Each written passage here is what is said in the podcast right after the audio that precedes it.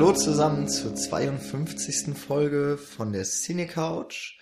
Eins vorweg, falls ihr uns bei Twitter folgen solltet und ihr euch jetzt gleich wundern solltet, dass ihr alle Namen schon so in- und auswendig kennt, dann hängt das einfach damit zusammen, dass dieser super special geheimer Geheimgast doch noch nicht die Zeit hatte, mit uns zu reden. Das wird dann alles noch folgen. Aber dafür habe ich super nicht geheime, äh, altbekannte, wunderbare Menschen hier bei mir sitzen. Das ist zum einen, äh, hm, was habe ich da angeteasert? Nils Moin. und äh, der Paul. Das bin immer noch ich. Und dann moderiert heute mal wieder der Jan. Ach, da ist ja doch noch eine wunderbare Person dabei. Das bin ich. Hi. Oh, ich habe einfach Pauls Spruch genommen. Ja. Hallo zusammen ist mein Spruch. Ich vergesse das jedes Mal. Ich mache ja Du nicht bist so wunderbar, dass du ganz viele Sachen vergisst. Ja. Hi. Ähm, nun wollen wir aber mal anfangen. Ja. So viel zum Thema schlechte Wortwitze. Ähm. ich wollte ja sagen, es schlägt jetzt zwölf. Äh, ich fand meinen ja besser. Äh, Ich wollte noch sagen, dass ihr auch dementsprechend das, was Michi letzten Podcast so laut angeteasert hat, auch komplett nichtig ist. Wir sprechen nicht über irgendwelche Filme, die wir da genannt haben, sondern wir sprechen über Warte mal, welche, ich habe, welche Filme wurden denn da alle genannt? Ach, wir wollten so. Also eigentlich war, was, wie hieß der, äh, Also worüber wir geredet hatten? Eraserhead, nein, Eraserhead meinte mich. Das ist ja nur ein Film. Ja, genau. Okay. richtig. Und Ich wir dachte hatten, glaube ich, noch über Vengeance geredet und der ja, ist aber auch den schon hatten weg. wir ja komplett Und- vernichtet danach Ja. direkt. Oh Gott. Ja, Egal. okay. Ähm, alles ein bisschen seltsam, aber wir reden dafür heute über einen wahren Klassiker des äh, wohl uramerikanischsten Genres ever for life und so. Den Äh, Porno. Okay. Hm? Das ureigenste werde ich jetzt eher mal so mit dem Denken an Colts und Wüste, Ach, gut. Saloons, Whisky. Warum haben wir, wir hätten eigentlich die Tradition, die wir nicht hatten, aus der 50. Folge fortzuführen, ein Getränk zum Podcast, passend Ja. zum Film. Ich hätte jetzt voll Bock gehabt auf einen Whisky. Hm, ich Egal. Auch. Wir auch, haben alle äh, zum ersten oder noch einmal Zum Weiß- zweiten. Okay, also zum ersten und zum zweiten Mal äh, High Noon geschaut. Der heißt auf Deutsch 12 Uhr mittags. Eigentlich ganz gut übersetzt. Ja, zumindest sinn, sinnig, sinngebend übersetzt. Ja. Ähm, ja, ein Western aus dem Jahre 1952 mit Gary Cooper in der Hauptrolle und ich dachte irgendwie, ich hatte immer John Wayne mit, mit dem Film in Verbindung gebracht. Ich weiß nicht warum. ja, weil John Wayne halt in jedem amerikanischen Western der Zeit Ja. eigentlich die Hauptrolle hatte. Aber das, das muss man sich mal auf der Zunge zergehen lassen. 1952, das ist jetzt 62 Jahre her. Das ist schon ziemlich krass. Hm. Also, so eigentlich lebt keiner mehr von dem Film. Eigentlich ist der Film fast so alt wie unser Podcast. Nur zehn Folgen weniger. Ja. Und ein paar Jahre. Ja. So ein paar Wir hatten ja auch mal John Wayne so überlegt, ob wir den zur dritten Folge mal einladen. Ja, dann ist er leider Also kurz davor gestorben. ist er dann gestorben. Das ist richtig. Ja. Hm. Was soll man da schon noch sagen? Eigentlich könnte man jetzt nur noch äh, eine Schweigeminute für John Wayne an. Warum einlegen, denn jetzt eigentlich John Wayne? Der Keine spielt Ahnung. ja noch gar nicht mit. Das ist doch Gary Cooper, haben wir doch jetzt gerade besprochen. Da können wir auch gleich noch drüber reden, weil angeblich mochte der den Film auch gar nicht. Gary Cooper oder John Wayne? John Wayne. Das kann ich mir vorstellen. Weil der nicht amerikanisch genug ist. Wayne interessiert. ja. Ja. Ähm, High Noon. Regisseur von Fred Zinnemann. Also ich kann ja mit deinen schlechten Wortwitzen leben, aber nicht mit deinem schlechten Deutsch. Directed. Ist dir Regie korrektes, führte. ist dir das korrektes Englisch besser, lieber als inkorrektes Und, äh, Deutsch? Dieser F Fred Zinnemann war bestimmt ein Deutscher, weil er hieß ja eigentlich auch Alfred. Okay, was auch ein Deutsch, äh, was Er, auch, er kam aus Wien. Okay. Das hat mir das Bonusmaterial auf der Blu-ray erzählt. Womöglich war das Deutschland, als er geboren wurde. Das ist möglich. ähm, jedenfalls ein, wie ich drüber geguckt habe, gar nicht mal so bekannter Regisseur. Eigentlich hat er mit diesem Film mit High Noon so eine, ein, eine Legende für sich selbst geschaffen. Ja, der war vorher angeblich auch so ein bisschen Arthouse-Regisseur. Das Studio wollte ihm den Film gar nicht finanzieren, weil sie dachten, äh, dieser Artifati-Typ, da kriegen wir unsere Kohle gar nicht mehr rein. Also es gibt schon so Filme, mit denen man vielleicht in Berührung kommt, wenn man sowas wie Filmwissenschaft studiert. Da fällt mir jetzt spontan Menschen am Sonntag ein. Das war sein Regiedebüt quasi, tatsächlich. Echt? Mhm. Ähm, 1930, Huh. sein erster Film. Wollte gerade sagen, ist ja eigentlich eher als J-Mag-Film Genau. bekannt, aber da haben mehrere deutschsprachige Regisseure damals. Das ist ähm, richtig. Unter Regie anderem geführt. auch Fred Zinnemann. Und äh, das war quasi so das, das Werk, wo ich noch dachte, oh ja, das kennt man auch noch von, wo er dann mitgewirkt hat. Ja. Und dann halt, äh, wir der haben Schakal. Oder, ähm, genau, nicht der den- Schakal von 92. Nee, sondern aus den 70er Jahren. Ich glaube Sutherland, ein, glaube ich, oder? Oder verwechsel ich das gerade? Äh, ich glaube, ich habe es auch voll verwechselt mit einem anderen Film. Aber äh, das der der Oder ist Name, das der, wo dieses Boot gegen Eisberg fährt? Nee, das war Roter Oktober. Ach nein, das. Okay, es, äh, Ja, auch so ein Kommunistenfilm. ja, ist richtig. genau. Naja, also das war einer seiner letzten Filme. Er hat relativ lange Filme gemacht. Also, ich, also der Schakal aus den 70ern sogar noch. Also es sind ja schon mal so dann 20, 30 Jahre, Mhm. die er da, sogar 82 noch am Rande des Abgrunds. Was für ein schöner letzter Filmtitel. das ist richtig. Also hat er quasi thematisch 52, 52 Jahre lang Filmgeschichte auf seinen Schultern. Naja, Filmgeschichte. Eigentlich hat er nur ein Jahr Filmgeschichte auf seinen Schultern. Namens Hainun. Okay, das habe ich jetzt gar nicht so verstanden. Gut, dass du es erklärt hast. Vielleicht sollten wir langsam zum Punkt Genau. kommen. Wir So. sollten so langsam mal jetzt zum Film Hainun kommen und zwar, worum es da eigentlich geht. Ich glaube, aber eigentlich ist die Handlung ziemlich Ich bekannt. glaube, jeder kennt diesen Film, auch wenn er ihn noch nicht gesehen hat. Ja, irgendwie. Zumindest die Einstellungen auch, die wir nachher noch besprechen werden. Ja, äh, er hat schon sehr viele ikonische Bilder. Ist das nicht falsch? Habe ich bei Stay Forever gelernt, dass ikonische Bilder eigentlich falsch ist. Ich, nee, so wie die ikonisch benutzen. Ich benutze es bestimmt richtig. Na, bestimmt.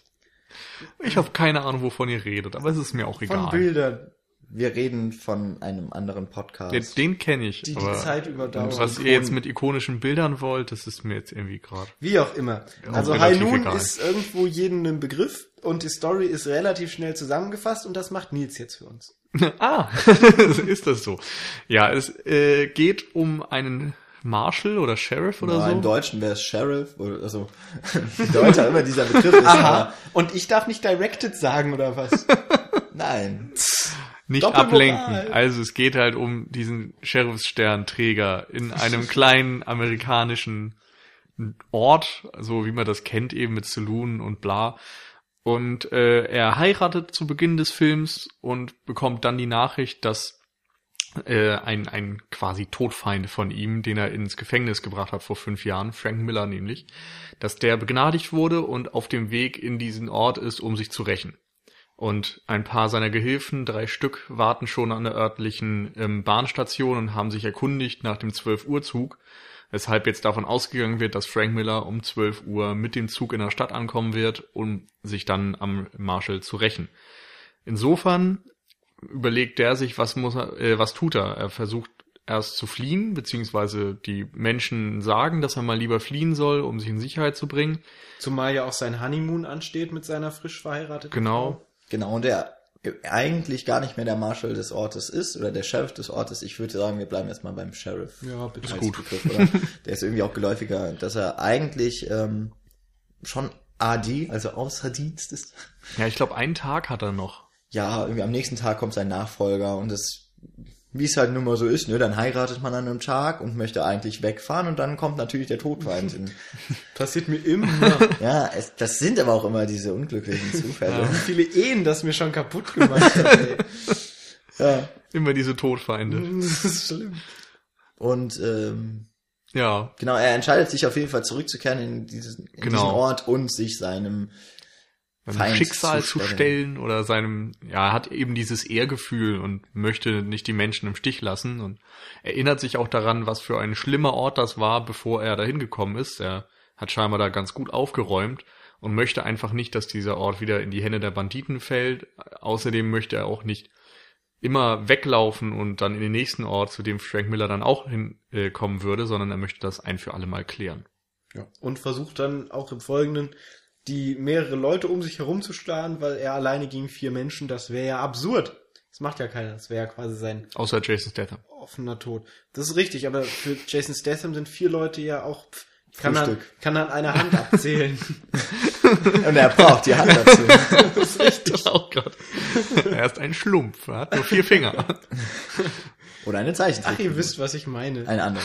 Eine x-beliebige. Ja, aber Egal. anders ist viel lustiger. Ähm, schon genannt hatten wir Gary Cooper, der eben den Sheriff spielt. Ich weiß gar nicht, wie heißt er eigentlich mit Vornamen? Er heißt mit Nachnamen Kane. Gary. Äh, nee, Marshall. Will Kane. Will Kane. Ich muss äh, da Will halt Kane, echt? Immer, Will, ja. Ja gut, dann heißt er jetzt Will Kane. Also die Rolle. Ja, der Sheriff. Nee, ich, ich nenne Gary Cooper jetzt Ähm, einfach nur noch Und als Kane. frisch vermählte in ihrem ersten größeren Film oder in ihrer ersten größeren Rolle Grace Kelly zu sehen, die dann ein paar Jahre später noch in, also vor allem durch drei Hitchcock-Filme ziemlich Mhm. bekannt wurde und dann natürlich als äh, Prinzessin von Monaco äh, jedem Menschen auf der Welt ein Begriff wurde. Okay, Paul guckt so, was, Grace Kelly war Prinzessin? Nein, ich, ich, ich, Ich will gerne- auch Prinzessin sein. Ich pack da wieder gerne meine Anekdote, Anekdote raus. Ich glaube, die habe ich schon mal erzählt äh, in diesem Podcast. Ich dachte ja immer, dass Grace Kelly Mitglied der Kelly Family wäre. So, in meinen frühen Jahren habe ich immer von Grace Kelly gehört und dachte, ja, die tanzt bestimmt und singt bestimmt mit den anderen Kelly Du Family. hättest das. Ärztelied mal besser hören sollen. Welches Ärztelied? Grace, Grace Kelly, Kelly. ist tot. Hm. Ja, aber Ich habe heute gelernt, dass äh, der Regisseur Steven Soderbergh nicht Sonderberg heißt, sondern Soderbergh. Das, Das, habe ich, heute. das ja. hab ich jahrelang falsch gemacht. Ich habe den immer Sonderberg genannt. ah, sehr schön. Hat ich das nicht berichtigt? Genauso wie Und Boah. ich habe das mehrfach im Text geschrieben. Ja, wahrscheinlich. Genauso Naja. wie Klondike auch immer Klondike hieß und nicht Klondike in den alten Dagobert Duck Geschichten und so. Aber da bin ich wahrscheinlich jetzt alleine auf Ja, weiter Flur. ich habe früher auch Marcel Desailly zu Desailly gesagt. Den kenne ich nicht mal. Das war 1998 bei der Fußball-WM so ein Fußballer. Ach so. Da habe ich noch nicht Aber Fußball wo wir geguckt. gerade bei irgendwelchen Themen sind, die überhaupt nicht dazu passen, dachte wollte ich, sage ich das auch mal. Sehr schön.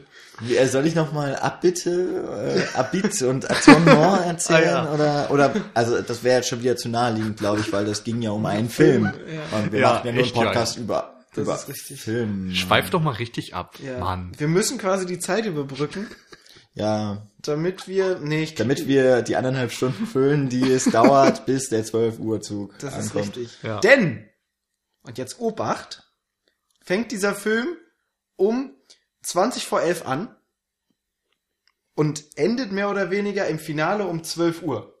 Ja. Ja, so kurz nach 12. Ja, kurz nach 12. Und das heißt, liebe Zuhörer, Wir erklären euch jetzt was.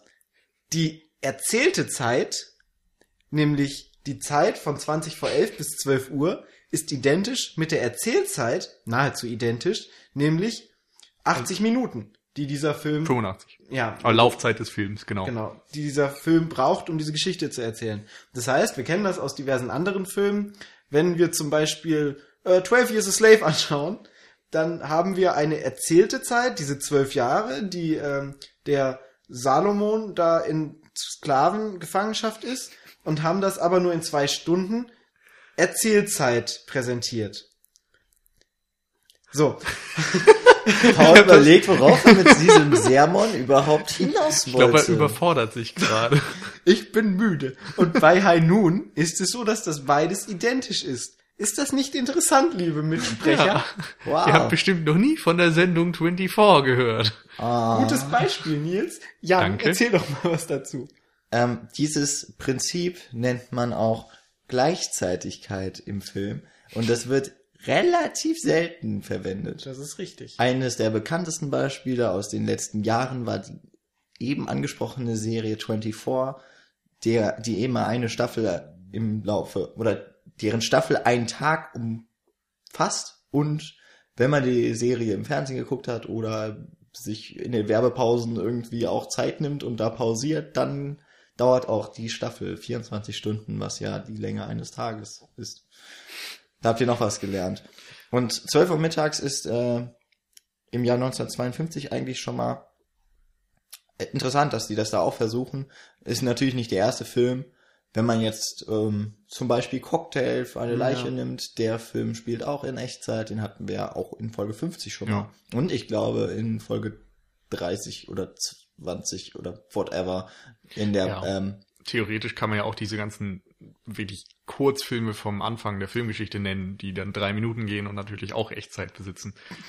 Ja gut, aber das ist ja Das ist wieder ein da- anderes Ding da ist natürlich. Die aber- Zeitkomponente auch mit ganz anderer Bedeutung einfach äh, gewichtet, als es dann gerade in den 50ern und dann Ja. in den neueren Filmen dann immer war. Genau.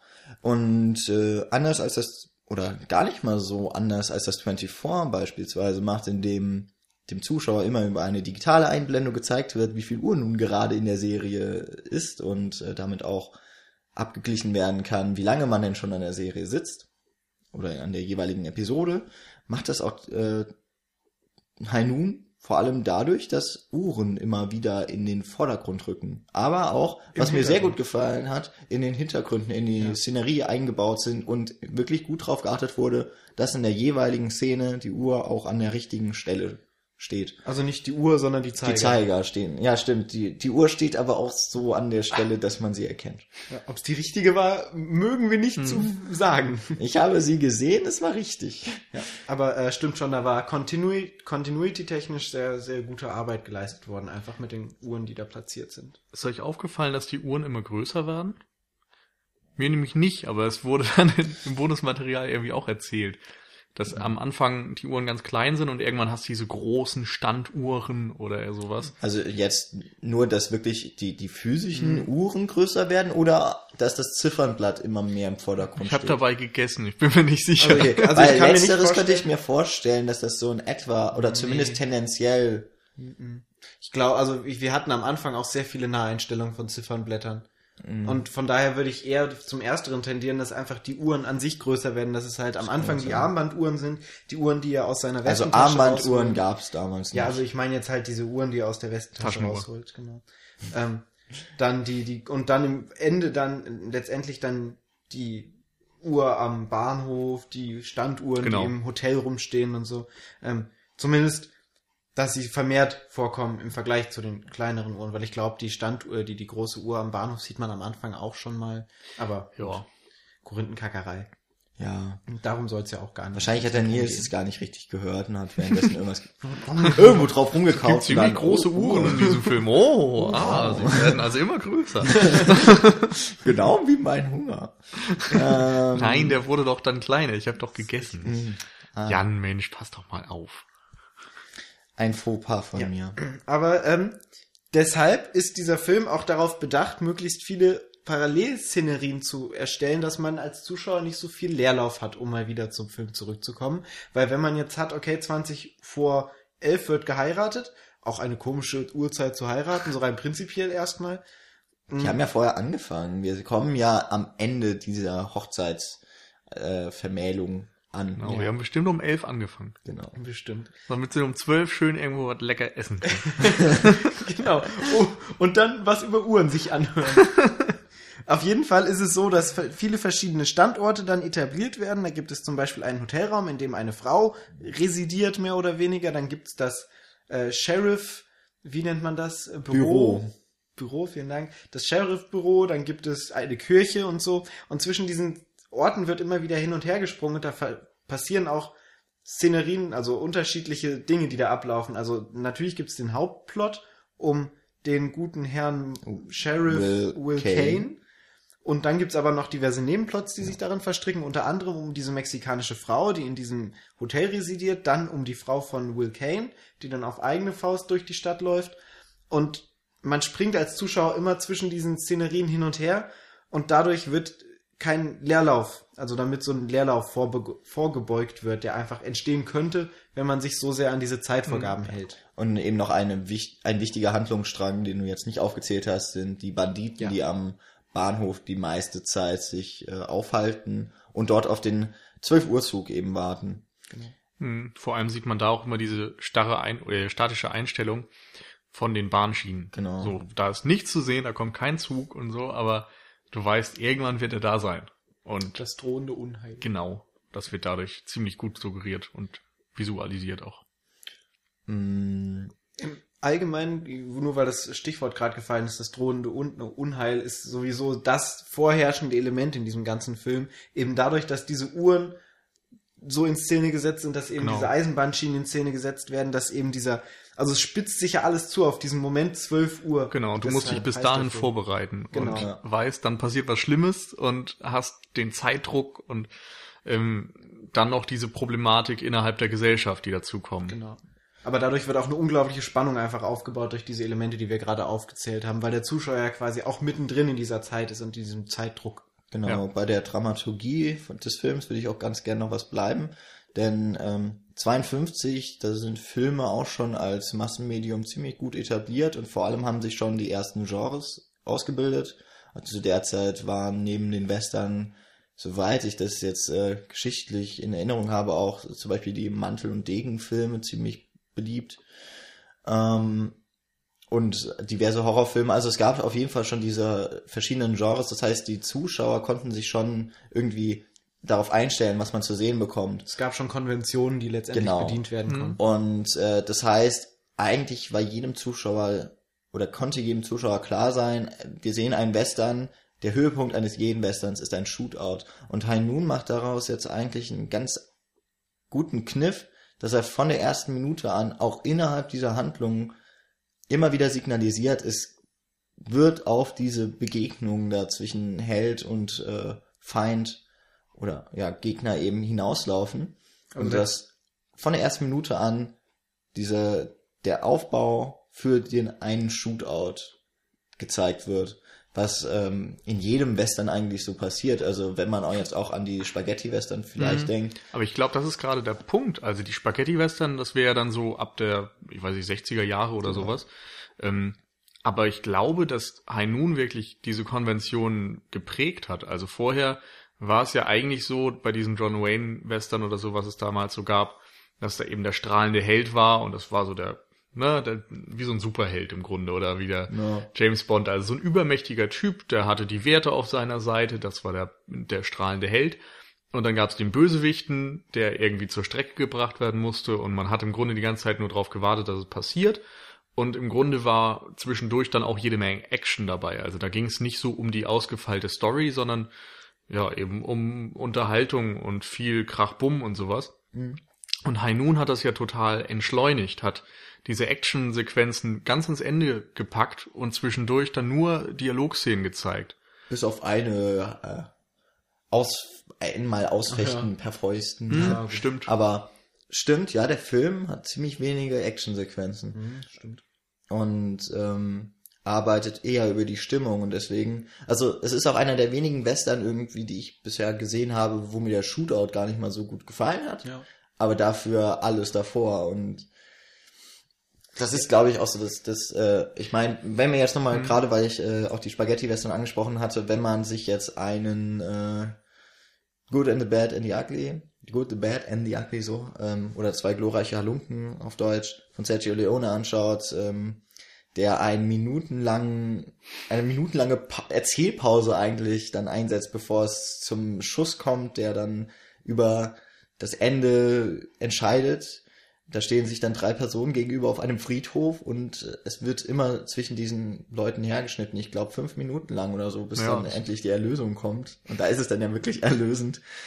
Und bei 12 Uhr mittags hat man diese, diese Vorbereitung eben über die gesamte Filmhandlung Mhm. erstreckt. Der Shootout beginnt eigentlich in Minute eins und endet dann letztendlich am Ende.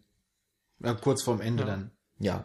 Aber grundsätzlich finde ich das wirklich interessant, dass man nochmal überlegen muss, was man eigentlich für einen Zugang zum Western-Genre hat, weil heutzutage ist das Genre ja mehr oder weniger tot. Also da gibt es zwar immer noch mal so Revivals und Remakes und nochmal neue Versuche, es wiederzubeleben, aber eigentlich guckt sich keiner mehr massenweise Western an. Sowas wie True Grit und, und Django Genau, kommt immer Beispiele. mal, aber Ja. eben nur alle paar Jahre.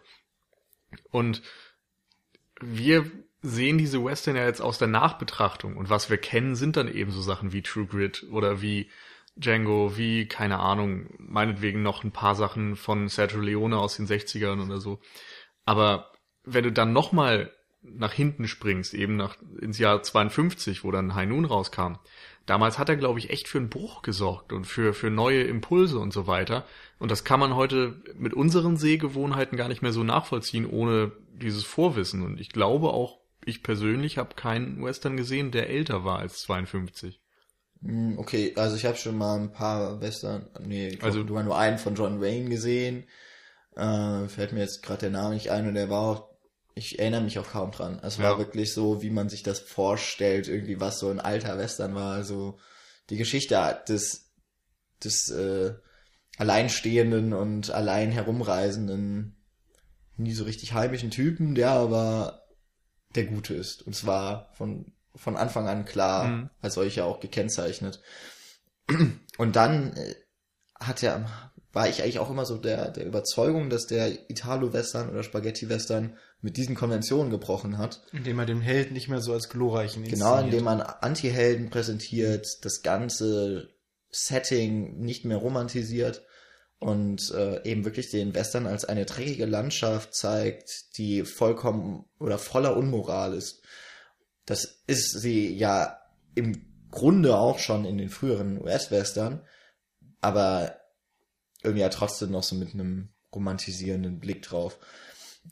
Und dass eben nach diesen Italo-Western sich dann auch zum Beispiel The Wild Bunch, ähm, Hm, genau, von Sam als- Peckinpah. genau, von Sam Peckinpah, der auch als großer Klassiker des Genres gilt, ähm, auch ähnlich so dann benommen hat und eigentlich das Amerikan den amerikanischen Western nochmal umgekrempelt hat oder dann angepasst hat auf die neuen Sehgewohnheiten und das, das neue Bedürfnis der Zuschauer. Aber bei High Noon merkt man auch schon richtig viel von dem, was mit Leone, meinetwegen noch Corbucci, der die Django-Serie in Italien dann in den 60er Jahren begründet hat, dass das schon angelegt ist eben in High Noon. Genau. Und ich glaube, das ist auch so der große Punkt, auf den wir jetzt auch kommen wollten, nachdem wir Ja. so die drei gesprochen haben, nämlich was ist eigentlich, wenn schon nicht der Shootout oder die Action so richtig im Vordergrund steht, was denn dann eigentlich? Wir hatten es ja vorhin schon angesprochen. Also gut, jetzt haben wir natürlich den Helden angesprochen, der sich so als, als zentrale Änderung in diesem ganzen Szenario immer auftut, wenn wir im Spaghetti-Western eben diesen Antihelden haben und vorher in diesen früheren US-amerikanischen Western eben diesen strahlenden Superhelden. Ähm, ist es so, dass in Noon der Held, also Gary Cooper und äh, Will Kane, also So Will heißt Kane. Ja. Gary Cooper alias Will Kane ähm, eben nicht diesen strahlenden Helden verkörpert, sondern äh, und auch nicht diesen Anti-Helden, wie man ihn kennt, sondern er ist mehr so ein wirklich das alleingelassene Element und wir hatten es ja auch vorhin schon angesprochen, es geht vor allen Dingen darum in diesem Film, dass Will Kane versucht, Mitstreiter zu finden, die für ihn, die mit ihm dann diesen Shootout am Ende dann bestreiten, damit er nicht alleine gegen vier Bösewichte dann antreten muss. Ähm, also wir haben schon eine klare Trennung, böse und gut. In dem Falle von diesen drei Bösewichten, die am Ende auf den Oberbösewicht warten und von Will Kane, der ganz offensichtlich der Gute ist, weil er gegen diesen Menschen eben kämpft am Anfang und sich dann versucht eben die Leute auf die Seite zu suchen, äh, holen. Aber das erweist sich ja dann als unglaublich schwierig. Schon in erster Instanz ist es so, dass er, wie gesagt, wegfahren will mit seiner Frau und eben die erste schwere Entscheidung zu treffen hat, ob er jetzt wegfährt oder ob er wieder zurückkehrt zu dieser Stadt. Ja, man sollte dann auch sagen, dass die Frau, also Grace Kelly, dass sie auf jeden Fall beharrt, wir müssen oder wir können jetzt auch fliehen, das ist überhaupt keine Schande. Und sie als ähm, schon mehrfach geplagte durch irgendwelche Gewalttaten, ähm, also in Todesfällen in ihrer Familie aus der Vergangenheit, kann einfach nichts mehr auf sowas warten. Also Ja. sie möchte einfach nicht dieses, dieses Unheil miterleben. Und sie ist sehr religiös, Genau, eine also Quäkerin Quäker. wird gesagt und ähm, scheinbar ist bei denen irgend so ein Dogma der vollkommene Gewaltverzicht und ihr zuliebe hat Gary Cooper auch irgendwo versprochen, dass er seinen Job an den Nagel hängen will und muss jetzt eben doch sehen, ob er das wirklich versprechen kann oder ob er es noch das eine Mal brechen muss, um danach komplett abschließen zu können. Ja. Also eine sehr frühe Bewährungsprobe für Ja. eine junge Ehe. Mhm. Und vor allem ist sie ja auch so ein bisschen der Ausweg, weil sie eben so dieses reine äh, darstellt. Sie ist viel jünger als er, sie ist predigt diese, diesen Gewaltverzicht und er kommt eben aus dieser dreckigen Umgebung, die wir schon angesprochen haben und möchte da raus, möchte dem entfliehen. Erst Gary Cooper war da ja auch schon relativ alt. Ich weiß gar nicht, was für ein Alter er genau hat, aber man sieht ihm eben an, dass er nicht mehr ein 30-Jähriger ist oder so. Mhm, genau. Also Und- er hat äh, so ein zerfurchtes Gesicht schon. Genau. War 51. Und beim Dreh war er wohl auch ähm, so ein bisschen geplagt von Rückenschmerzen und so weiter und konnte körperlich jetzt natürlich noch so weit alles machen, aber er war nicht mehr komplett in seiner, ja, auf dem Besten Zenit. Verfassung. Genau. Und äh, das merkst du einfach, dass das so ein, so ein gebrochener Held ist, der eben nicht mehr alles alleine machen kann und der auf die Hilfe von äh, anderen Menschen angewiesen ist. Und diese Hilfe bekommt er dann letztendlich nicht. Beziehungsweise, also er, kehrt, er entscheidet sich ja dann dafür zurückzukehren und hat dann eben schon quasi den ersten, in Anführungsstrichen, Feind gegen sich, also den ersten Gegensprecher in Form von seiner Frau, die er dann darauf beharrt und, und ihn überhaupt nicht versteht, warum er das denn jetzt macht und dann sich erstmal gegen ihn stellt und dann meint, na gut, dann hast du jetzt die Entscheidung, ansonsten fahre ich alleine weg und äh, du bleibst hier. So. Ja. Ich würde mich da jetzt gar nicht so in den Details immer verrennen. Es, es geht dann so weiter, dass eben sein erster Deputy, der auch noch sehr jung ist, also auch hier haben wir eigentlich schon, was auch in so den späteren John Wayne Western immer wieder ähm, angesprochen wird, so die Moderne gegen das, gegen dieses klassische Western äh, Klischee, wenn man dann schon will. Gegen Ähm, die alten Werte. Ja, also und auch eben dieser Generationenkonflikt, dass dort eben der junge Deputy ist, der gerne den Sheriff-Posten übernehmen würde, aber nicht die Fürsprache erhält, der sich dann auch von seinem Dienst lossagt. Ähm, und auch die anderen, die guten, die besten Freunde von äh, Gary Cooper, die ihn dann im Stich lassen. Zwar immer wieder beteuern, ja, sie würden ja helfen, aber sie haben dann jeder, jeder spricht sich irgendwie dagegen aus. Na, das Interessante ist halt auch, dass viele dann meinen, ja, ich würde dir ja helfen, aber dann sind wir ja nur zu zweit und dann können, kann ja kein, Das ist ja immer noch unfair. das ist ja immer, also das ist ja unser Selbstmord, wenn wir das Ja. jetzt zu zweit machen und dadurch, dass das irgendwie dann jeder so denkt, ist, ist er dann Ja. natürlich alleine da. Es gibt eben auch enorm viele Argumente. Es gibt einmal dieses, wir sind ja sowieso zu wenige, darum mache ich nicht mit, oder ich habe körperliche Gebrechen oder ich bin zu alt oder ich habe Familie oder ich habe was was ich, ich habe ja schon Geld für die Deputies gezahlt, dann sollen die das mal schön machen, auch wenn sie gar nicht mehr da sind oder erst am nächsten Tag kommen.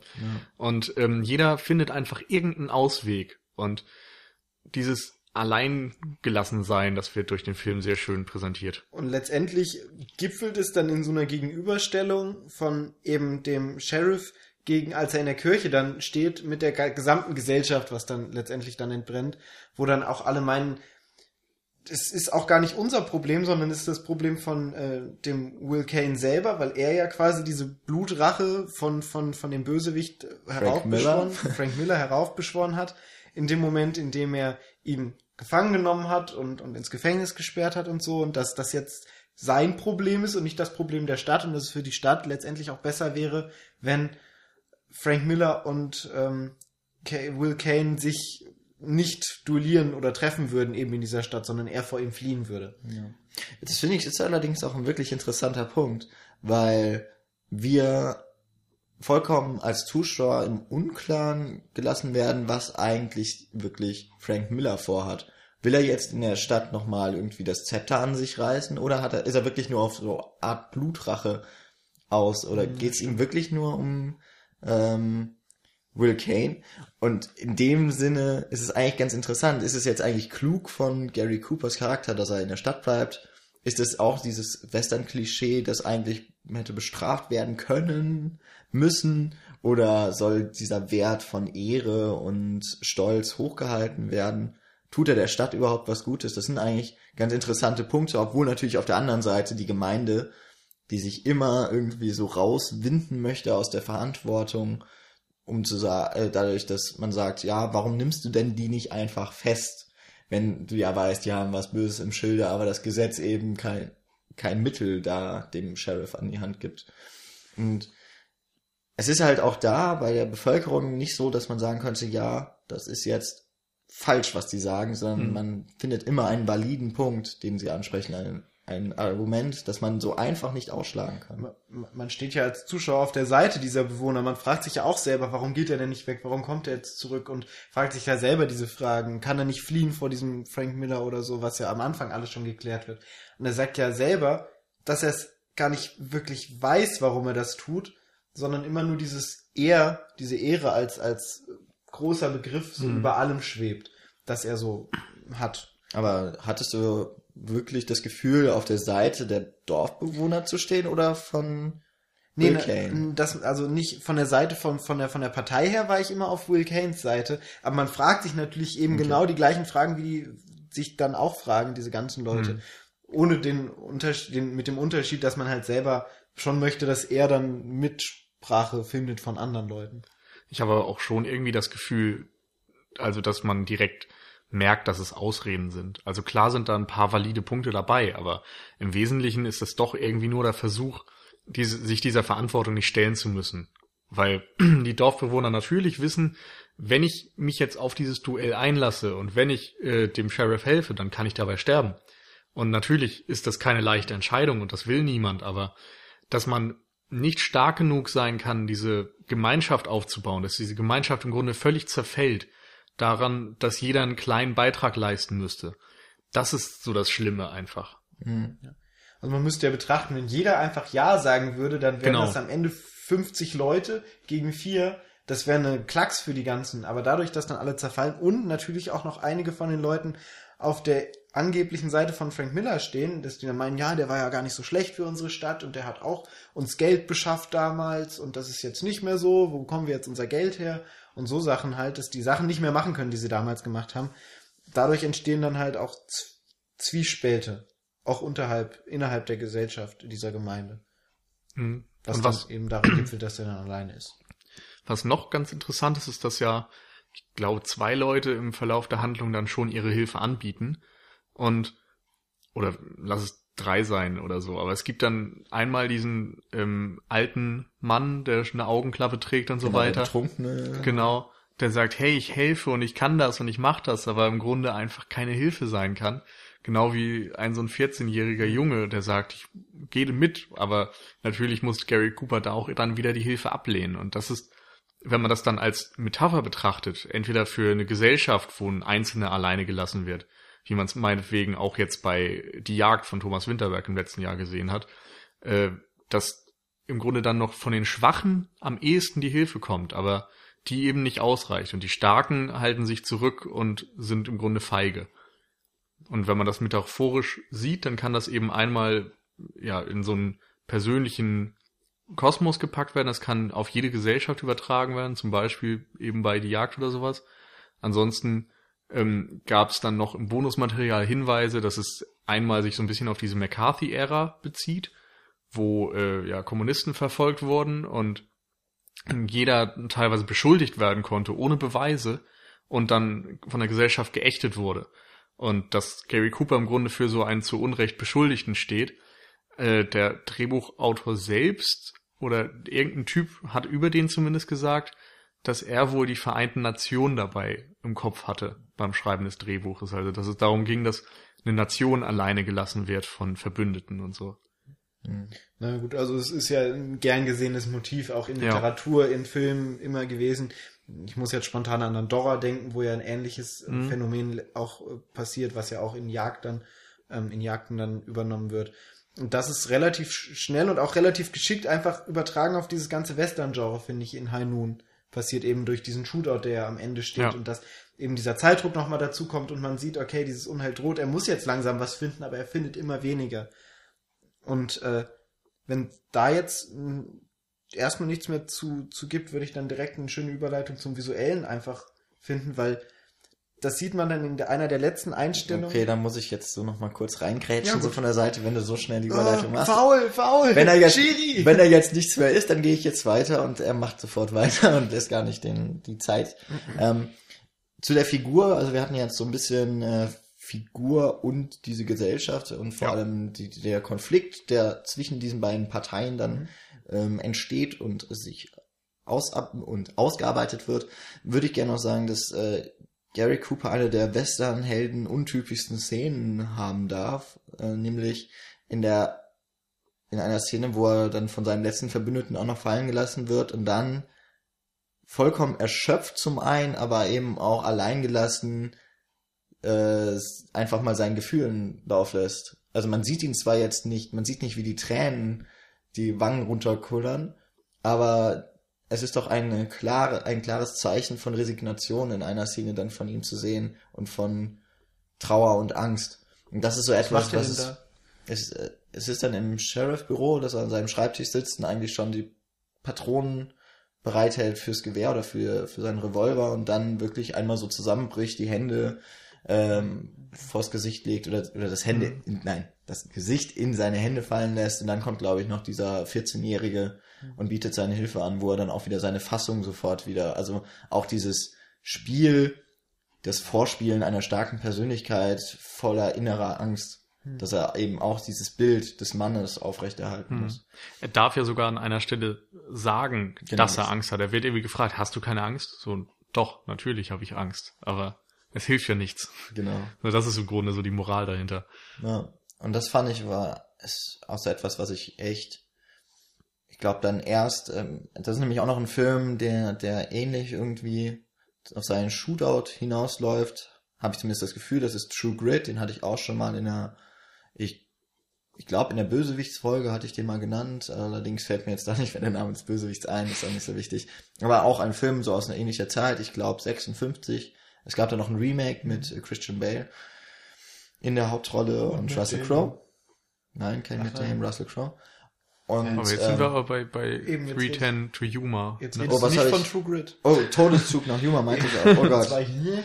danke. Matt Damon spielt nämlich bei True Grit mit. Das kann sein. Ja. Todeszug nach Yuma, Damon, genau. echt? Ja, natürlich spielt er Matt Damon mit. Ich hätte jetzt nur Jeff Bridges nennen können. Matt Damon. Okay, egal. Was ich halt sagen wollte, auch dort gibt Yuma. es ähm, eben eine Szene, da warten sie dann auch wieder mal auf einen Zug, der soll allerdings den Bösewicht abtransportieren und äh, da steht dann auch im Endeffekt eine Person, der Rechtschaffene, die Hauptfigur, steht dann alleine mit seinem Gefangenen gegen das, äh, gegen die Bande des ähm, Verbrechers. Im Remake dann sogar noch gegen die gesamte Stadt, weil es da diesen klugen Kniff gibt, der allerdings dann den Shootout etwas unrealistisch erscheinen lässt, dass dort ein Kopfgeld auf, ausgesetzt wird, ein ziemlich hohes auf eben diesen einen rechtschaffenen Menschen und sich das gesamte Dorf, diese gesamte Stadt dann gegen ihn wendet. Ähm, aber auch dort ist so dieses Spiel mit alleingelassen werden, irgendwie, dass, dass die Ehre doch nicht mehr hochgehalten wird, zumindest nicht von den meisten Personen. Und dass die Arbeit für das Gute als zu riskant, als zu gefährlich betrachtet wird, als dass man der wirklich nachgehen wollen würde. Okay, das war noch so. Ja. Das, die Ehre wird ja sogar dann noch bei den eigentlich nicht ehrenhaften oftmals noch wieder, ja, wiedergefunden. Also bei Todeszug nach Yuma ist das so ein bisschen der Fall, ganz am Ende. Ich sage jetzt nicht genau, wie sich Mhm. das äußert, aber man kann es da rein interpretieren. Ich finde, bei Noon kannst du das auch sehen. Weil, also, ja, da müsste ich wirklich spoilern jetzt. Ja, ey, High Noon ist 1952, da kannst du ruhig spoilern. Okay, Spoilerwarnung für das Ende. also es ist ja so, dass ähm, Frank Miller, Grace Kelly oder ihre Figur, ich habe den Namen nicht drauf, ähm, gefangen Miller. nimmt und sagt so, hier Will Kane, komm raus oder ich erschieß sie. Insofern kommt er dann auch raus und ähm, Frank Miller verspricht äh, ihm, dass er sie nicht erschießen wird und nicht auf ihn schießen wird, bis er aus der Tür raus ist und so und dann die Frau gehen lassen wird. Und dann kommt Gary Cooper aus dem Haus raus und in dem Moment reißt sich Grace Kelly los und verwirrt Frank Miller so, dass äh, Gary Cooper ihn erschießen kann. Und im Grunde erschießt er ja dann in der Sekunde einen wehrlosen Mann. Und äh, da zeigt sich eben doch wieder, dass vielleicht Frank Miller sein Wort gehalten hätte. Also so, so schlimm der Typ ist und so äh, sehr er Bösewicht ist. Er hat da noch so eine gewisse Ehre behalten. Da fällt mir jetzt auch noch, es tut mir leid, Paul, aber da fällt mir jetzt auch noch mal ein äh, Nee, nee, Western ein. Ich hab's River, jetzt mal nach hinten geschoben an. River of No Return heißt der, mit Marilyn Monroe Mhm. und ich glaube Gregory Peck in Hauptrolle. Bin ich mir jetzt nicht ganz sicher. Auf jeden Fall ist der Film Fluss ohne Wiederkehr im Deutschen. Und da gibt es dann eben zum einen die Geschichte von dem Helden ich lasse die Anführungsstriche weg, von dem Helden, die man nicht im Film zu sehen bekommt, sondern wirklich nur die Vorgeschichte, dass er mal jemanden äh, hinterrücks erschossen hat. Im Endeffekt wird auch am Ende des Films wieder ein Bösewicht hinterrücks erschossen von einem Guten. Also auch dort wird das mit der Ehre im Western nicht mehr so ernst genommen. Das ist so auch einer, ein Film, so, ich glaube Ende 50er, Anfang 60er, also auf jeden Fall nach High Noon, ähm, der auch die, mit diesem ganz klaren statischen ähm, ja, Bedingungen eines Westernhelden bricht. So, das war jetzt äh, mein Exkurs äh, Western nach Noon, die ähnliche. Jan wollte einfach nur mal dicke Eier zeigen und zeigen, was für viele Western er alle kennt. Ja, das war jetzt nicht so eine große Anzahl. Außerdem haben wir schon, glaube ich, öfters drüber geredet, dass wir alle da nicht so gut gebildet sind. Ähm, jetzt sind mir noch zwei Sachen auf, eingefallen, die ich gerne noch erwähnen würde, aber ich weiß nicht in welchem Kontext.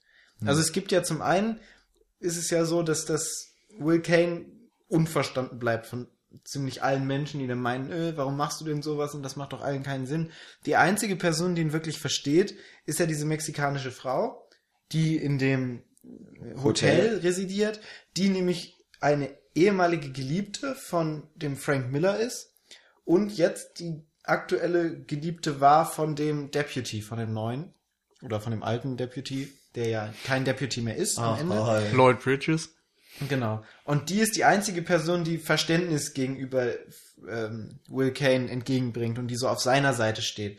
Und die ja dann auch versucht, die Frau zu bereden und äh, wo dann die Frau von ihm auch zu ihr kommt und mit ihr redet. Ja, ey, das ist alles so komplex. Niemand versteht, was du sagst. Ist egal, ich auch nicht.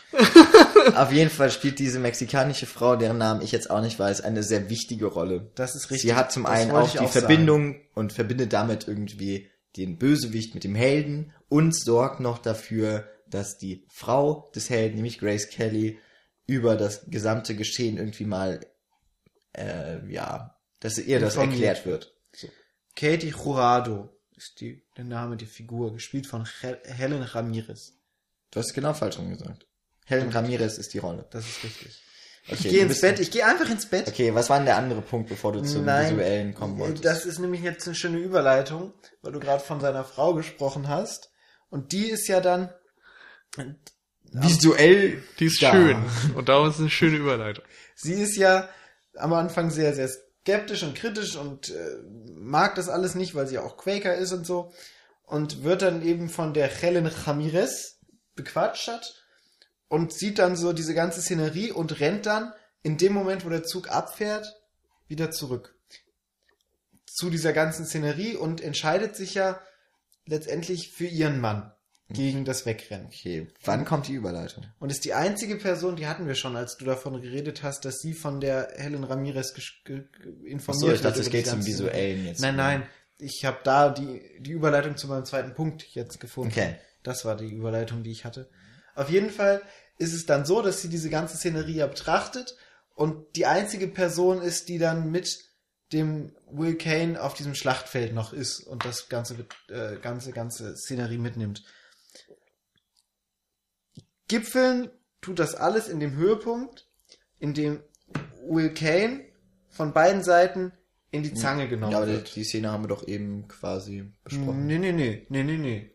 Die Ja. Szene, die danach kommt, haben wir besprochen. Aber Ja, ich finde mach die einfach, Szene noch, einfach. noch viel wichtiger, weil in dem Moment ist es so, dass er in die Zange genommen wird. Von eben dem Bösewicht, von dem Mit seinem Handlanger. und seinem Handlanger. So. Und dann kommt nämlich Grace Kelly ins Spiel und erschießt diesen Handlanger, erhebt sich quasi über ihre eigene Grundsätze, um ihren Mann zu retten. Und das ist so für mich dieser Wendepunkt in dieser ganzen Geschichte. Betrachtet auf Gary Cooper, auf die Rolle von Gary Cooper, dass er eben jetzt endgültig doch jemanden hat, der ihm hilft, in Form von seiner Frau, was dann natürlich nochmal umso schöner ist und nochmal so diese glückliche Beziehung im Vordergrund stellt, was so diesen Kosmos um die beiden stellt, als die beiden gegen die Gesellschaft. Er ist jetzt nicht mehr alleine, sondern Zwei hat in gegen den Rest der Frau Welt. wirklich seine, genau, Frau dann gefunden. Ja. Hm, das stimmt. Ist auch sehr schön, dass es mal eine Frauenrolle ist, die äh, dem Mann wirklich helfen kann und nicht nur als Damsel in Distress, also als äh, Handlungselement, um den Helden irgendwie einen Anreiz zu geben, was Genau. zu tun. Hilfe, Hilfe, ich bin hübsch, rette mich. Genau. Fand ich übrigens Selbst in dem Moment, in dem sie als Geisel genommen wird, kann sie sich befreien und damit letzten Endes erst dem Helden die Möglichkeit geben, sein Ziel zu erreichen. Also sie ist nicht Mittel zum Zweck. Das ist, fand ich auch ganz schön. Ein. Fand ich auch in der Figur von Helen Ramirez auch sehr schön, dass die ja auch eine sehr dominante Frau ist, einfach die ihrem Mann oder ihrem Freund da auch einfach mal eine Abfuhr erteilt und sagt, so geh. Und der dann ja meint, ja, dann komme ich auch nicht wieder. Ja, okay, das hoffe ich auch, dass du nicht wiederkommst und sowas. Ja, also die Frauenrolle im Allgemeinen ist eigentlich sehr gut in dem Film dargestellt. Für 52er Verhältnisse vom Western Ja. war ich überrascht. Genau. Kommen wir jetzt zum Visuellen, wo wir schon bei den Bei hübschen Frauen. Frauen sind. Gut. Das Herzlich hab willkommen beim. Chauvinisten-Podcast. Ja, wenn wir schon keine Frauen herunter haben, kann ich das. Michi! ähm, ja, visuell. Der Protagonist ist alleine. Und das zeigt sich wunderschön in einer ikonischen Einstellung, die sich gegen Ende dem Zuschauer offenbart, in dem Moment, wo er sich zum Shootout bereit macht und auf die Straße hinaustritt. Und eine Kranfahrt mit der Kamera diesen ganzen weiten Feldplatz überblickt und Straße ist es. Ja, Ja, ist egal. nehmen wir es lieber Es ist, Straße. eben ein, es ist ein typischer Westernort, eine Ja. Straße mit Häusern rechts und Häusern links. Ja. So waren halt in Und- Western Städte. der, die, die Kran, der, der Kran mit der Kamera fährt so weit weg, dass man wirklich alles überblicken kann und ähm, Gary Cooper als kleine Figur nur noch am Rande zu sehen ist und wirklich, beziehungsweise dann letztendlich am, in der Mitte, Ja. alleine von dieser Straße ist und dass diese, diese Einsamkeit von dieser Figur einfach unglaublich verstärkt, weil es Mhm. kurz vor zwölf, gleich geht's los und er ist ganz alleine auf Genau. dieser großen, breiten Straße. Ja. Und im Kontrast dazu gibt's dann ein paar Minuten nach diesem ganzen Shootout-Kram eine Szene, wo alles sich wieder versammelt, wie so ein Ameisenhaufen. Und denkst ja, ah ja, jetzt kommt die wieder rausgekrochen. Wo er dann wegfährt mit ihr dann, ne? Genau. Ähm, was aber eben auch noch eine sehr prägende Einstellung oder Einstellungsfolge. nein, eine, eine Szene, eine sehr prägende Szene des Western-Genres war, ist ähm, die parallele Montage. Also doch eine Einstellungsfolge. Ja. Lass ihn doch einfach Eine reden. parallel. Ihr lasst mich auch nicht reden. Ja, ich habe schon bei dir gedacht, da lass ihn einfach reden. ich denk immer, lass sie einfach reden, sonst verhaspeln sie sich nur Eine noch mehr. Parallelmontage jedenfalls, und zwar als die Uhr zwölf schlägt. Oder kurz bevor die Uhr zwölf schlägt. Und das ist auch so das Paradebeispiel, wenn man eben eine Parallelmontage erklären möchte. Und was das ist, sage ich jetzt nur so ganz kurz. Es sind einfach verschiedene Szenerien, die mittels der Montage, also der Schnittarbeit, nacheinander gezeigt werden, aber gleichzeitig ablaufen. Und das wird in dem Fall jetzt von High Noon, da der Film sowieso immer mit Uhrzeiten und dem Blick auf die Uhren spielt, auch damit gelöst, dass eben immer mal wieder Uhren dann im Bild zu sehen sind oder das Bild gar ganz einnehmen. Und dann schneidet er eben zwischen den, die wir schon mal vorhin genannten, äh, genannt haben, vier Handlungsstränge hin und her. Also der, die Ankunft des Zuges, das, äh, die Frauen, die sich da vereint haben, dann noch äh, der Sheriff und ich glaube in die Kirche. Also der Sheriff, der gerade noch seinen Abschiedsbrief schreibt, ist vielleicht auch noch Genau. mal ganz wichtig. Er schreibt so sein Todestestament, was passiert, wenn er tot wird. Gibt es ein anderes Testament? Bestimmt. Egal. Ja, das Neue Testament oder das- das Alte Testament. Oh ja, okay. Uh. Gerade noch gerettet. Ja. Und nebenbei werden dann auch immer noch mal Uhren gezeigt, natürlich. Und auch ganz schön ist der Stuhl, der vorher als Symbol für den Bösewicht dargestellt wird. Ja. Ja, nur Ach so, äh, verwirrt mich doch nicht. Denk doch mit. Da, auf jeden Fall dieser Stuhl, der als Symbol des Bösewichtes gilt, weil früher hat er auf diesem Stuhl eben den Bösewicht dann festgehalten und er meinte auf diesem Stuhl, ich werde dich töten, wenn ich wiederkomme. Deshalb sieht man ihn noch in einem epischen Zoom am Ende. Es ist eine Kamerafahrt. in einem epischen Kamerafahrten. Bewegungsding. Gut. Ähm, genau. Es ist halt auch sehr schön, wie die Ankunft des Bösewichts gezeigt wird, nämlich gar nicht mal der Bösewicht an sich, den erkennt man auch. Also erstmal kommt er fast gar nicht vor im Film. Mhm. Zweitens, wenn er dann auftaucht, ist es, äh, wird er durch diese Kamerafahrt auf den leeren Stuhl, äh, der nichts mit Clint Eastwood zu tun hat. Wer sich noch an den Wahlkampf da erinnert. ähm, und dann äh, auch wieder diese statische Einstellung der langen Gleise, die so in das Panorama de, des Westens, Westerns hinausführen. Und da sieht man auch noch, erstmal noch gar nicht den Zug, sondern man hört dann, wie Ja. der, der Zug ähm, genau tutet. Apropos hören. In dem Film hat nämlich noch die Musik ein ganz zentrales Element, weil die Musik ist eigentlich allgegenwärtig in diesem Film und es gibt auch sowas wie äh, Themes für jede Figur. Also immer wenn der Sheriff im Bild ist, Ja, kommt also dieses es gibt, glaube ich, dieses eine Lied, das ich Oh immer my darling. Ja, Ja. genau. Also die, das ähm, eigentlich So so, ein- zu dem Lied des Sheriffs wird. Genau. genau. Was so das. Theme So, so ein Western Country Ding. Ja, das Genau. mir, und ich glaube, da spreche ich auch im Namen von Paul, zum Ende hin ziemlich auf den Geist ging. Auf jeden Fall. Eigentlich ein cooles Lied, aber es, irgendwann wird es dann doch zu viel. Ähm, das, Ja. das fand ich nämlich ganz, ganz cool. Also letztendlich mag ich es nicht, wenn so viel Musik dabei ist. Das war mir auch zu überborden in dem Film. Gerade am Ende, im, im finalen Shootout, war so, dass da die Spannung gar nicht mehr über die Musik getragen werden musste, sondern dass die Bilder so viel Spannung hatten, weil er sich dann versteckt, verschanzt und dann hört, wo sind alle. Und ich hätte in dem Moment einfach gerne mal mitgehört. Wo sind sie denn? Wo höre ich denn Geräusche? Wo könnte er denn ursprünglich Hm. äh, eigentlich Wobei man dann natürlich auch sagen muss, der Film ist von 52, wie Ja. willst du Schöne Monotonspur. Ja? Also ich glaube, ich weiß gar nicht, ob sie es schon Stereo, aber ich, Ich glaube, glaub nicht mal. Also ich meine jetzt kein Also- authentisches Hören, dass ich jetzt Ja. oh, von rechts habe ich Ja. was gehört, da könnte er vielleicht sein. Aber so ein, so ein symbolisches Lauschen einfach, dass das nicht dadurch kaputt gemacht wird, dass ständig da, da, da, da, da, da, da, da, da, da, da im Hintergrund spielt. Aber so aufdringlich fand ich es Ich ehrlich gesagt nicht. Sehr aufdringlich. Aber es gibt eine Szene, in dem Moment, wo er den Brief vor sich ausfaltet und anfängt, sein Testament zu schreiben, ist alles still. Und das war für mich einer der eindrucksvollsten Momente in diesem Film. Auch mit eben dadurch unterstützt, dass keine Musik war und du wirklich diese ganze Stille und diese Zuspitzung auf den Moment hattest. Was wieder gut ist, wenn man halt sehr viel Musik hat, dass man auch mit der Negation von Musik sehr schön arbeiten kann. Jetzt mache ich nochmal was ähnliches wie Paul. Ich sage nämlich, apropos hören, wir hören langsam auf mit dieser Besprechung. Aber ich würde gerne noch einen Punkt anbringen und dann glaube ich, das führt auch so ein bisschen schon in mein Fazit über und dann bitte ich auch euch nochmal so kurz.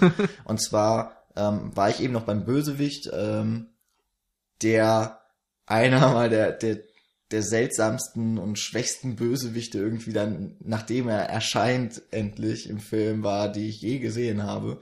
Also ich mag den Film total, das kann ich schon mal sagen. Das ist ein, also High Noon ist auf jeden Fall ein Meilenstein des Western-Genres mindestens.